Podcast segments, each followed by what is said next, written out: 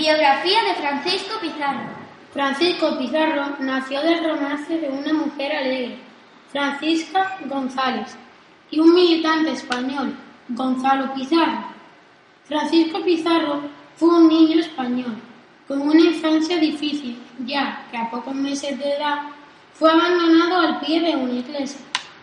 Francisco Pizarro empezó a trabajar como porquerizo, pastor de cabra, soldado y más tarde navegante al país de los sueños en busca de una conquista.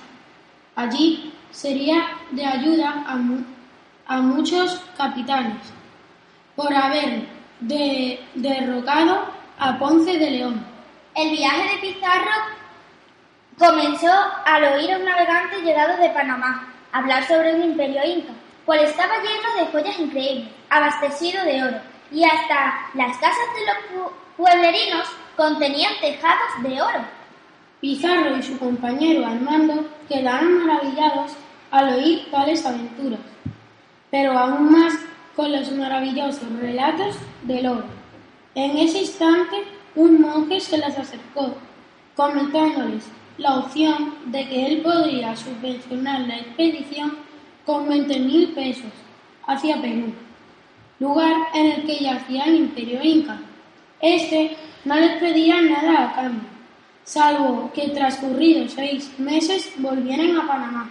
Al llegar a Perú, fueron atacados por, varios indígenas. Allí conocieron a un inca que les serviría de intérprete.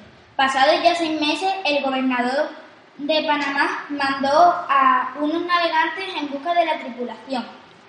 Francisco mostró resistencia, ya que se negaba a volver a una vida con pobreza y miseria, cuando podía arriesgarse y llegar a tener una vida de gloria, riqueza, fortuna y oro. Pizarro dejó que sus navegantes eligieran qué vida querían. La, mayoría se dejó de cantar por la riqueza. Siete meses más tarde llegaron refuerzos y tras 20 días de navegación llegaron a la ciudad de Tumbel, en la que Pizarro mandó a varios navegantes a inspeccionar la ciudad. Al hacerse de noche, uno de los navegantes regresó al barco para contarle a Pizarro cómo era la ciudad, que se encontraba amurallada por tres enormes muros, que para atravesar necesitaban refuerzos, y recurrió al rey Carlos IV, que se emocionó al oír cómo era Perú, y le proporcionó 200 infantes y 30 jinetes, también los títulos de capitán general del Perú, caballero de Santiago y marqués.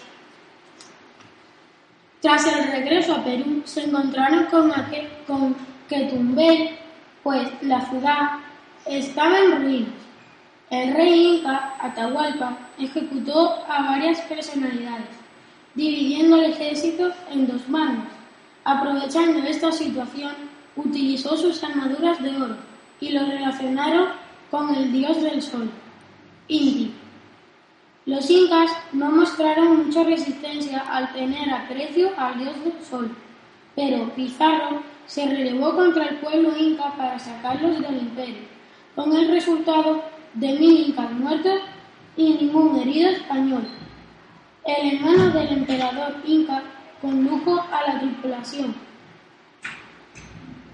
hacia, hacia las cuevas de oro en 1541 se produjo una emboscada contra Pizarro y fue cuando lo mataron.